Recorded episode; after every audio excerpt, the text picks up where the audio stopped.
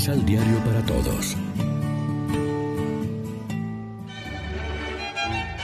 Proclamación del Santo Evangelio de nuestro Señor Jesucristo, según San Lucas.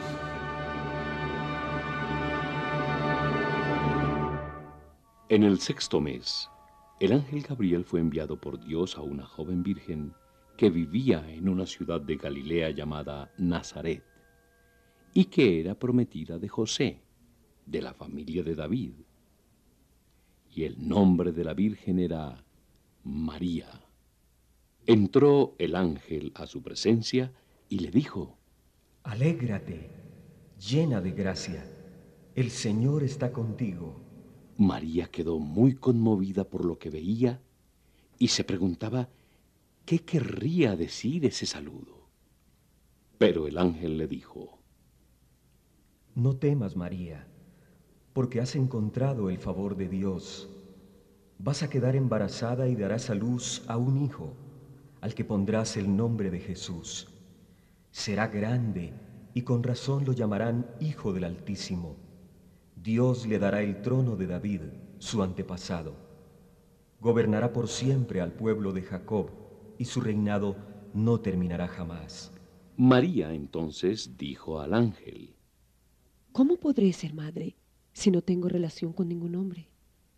El ángel contestó, el Espíritu Santo descenderá sobre ti, y el poder del Altísimo te cubrirá con su sombra. Por eso tu Hijo será santo, y con razón lo llamarán Hijo de Dios. Ahí tienes a tu parienta Isabel. En su vejez ha quedado esperando un hijo, y la que no podía tener familia se encuentra ya en el sexto mes del embarazo. Para Dios nada será imposible. Yo soy la servidora del Señor. Hágase en mí lo que has dicho. Después de estas palabras, el ángel se retiró. Lección Divina Amigos, ¿qué tal? Hoy es 25 de marzo y en este jueves celebramos la solemnidad de la Anunciación del Señor la tradición cristiana ubica en este día el anuncio de la concepción del Hijo de Dios.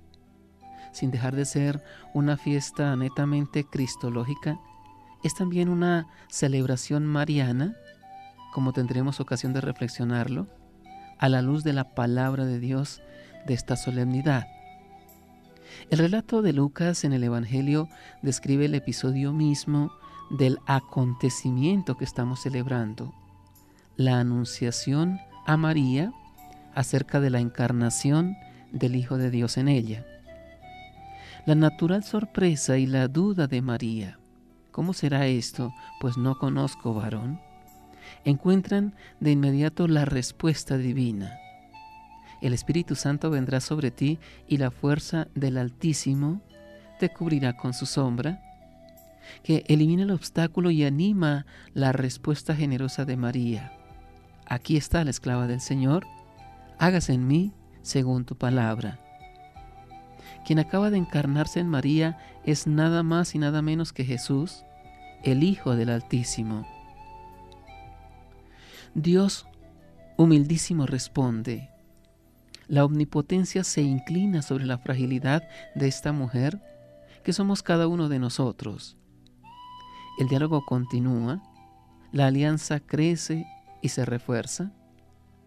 Dios revela el cómo, habla del Espíritu Santo, de su sombra fecundante que no viola, no rompe, sino conserva intacta. Habla de la experiencia humana de Israel, revela otro imposible convertido en posible, casi una garantía, una seguridad. Y después la última palabra ante la cual es necesario escoger, decir sí o decir no, creer o dudar, entregarse o endurecerse, abrir la puerta o cerrarla. Nada es imposible para Dios.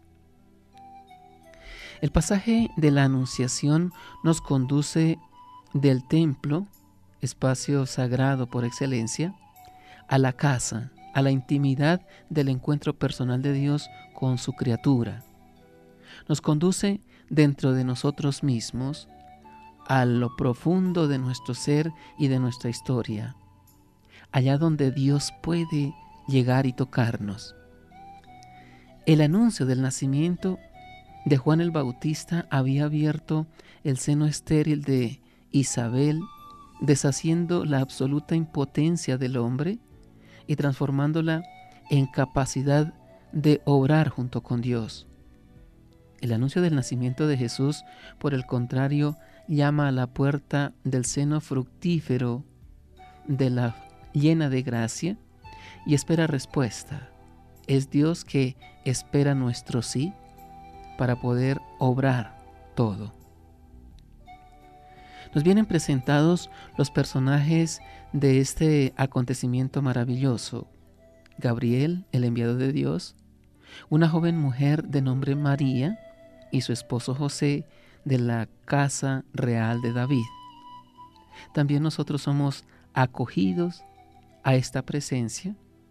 Estamos llamados a entrar en el misterio.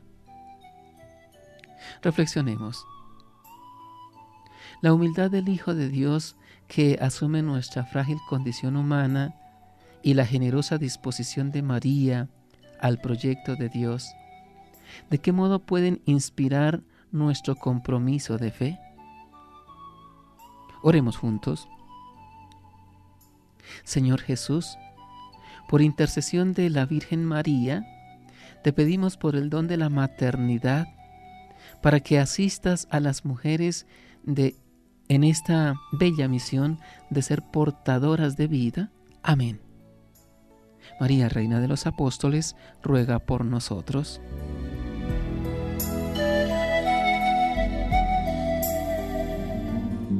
Complementa los ocho pasos de la Alexio Divina adquiriendo el emisal Pan de la Palabra en Librería San Pablo o distribuidores.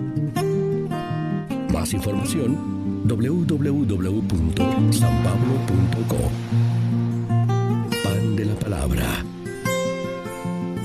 Vive la reflexión.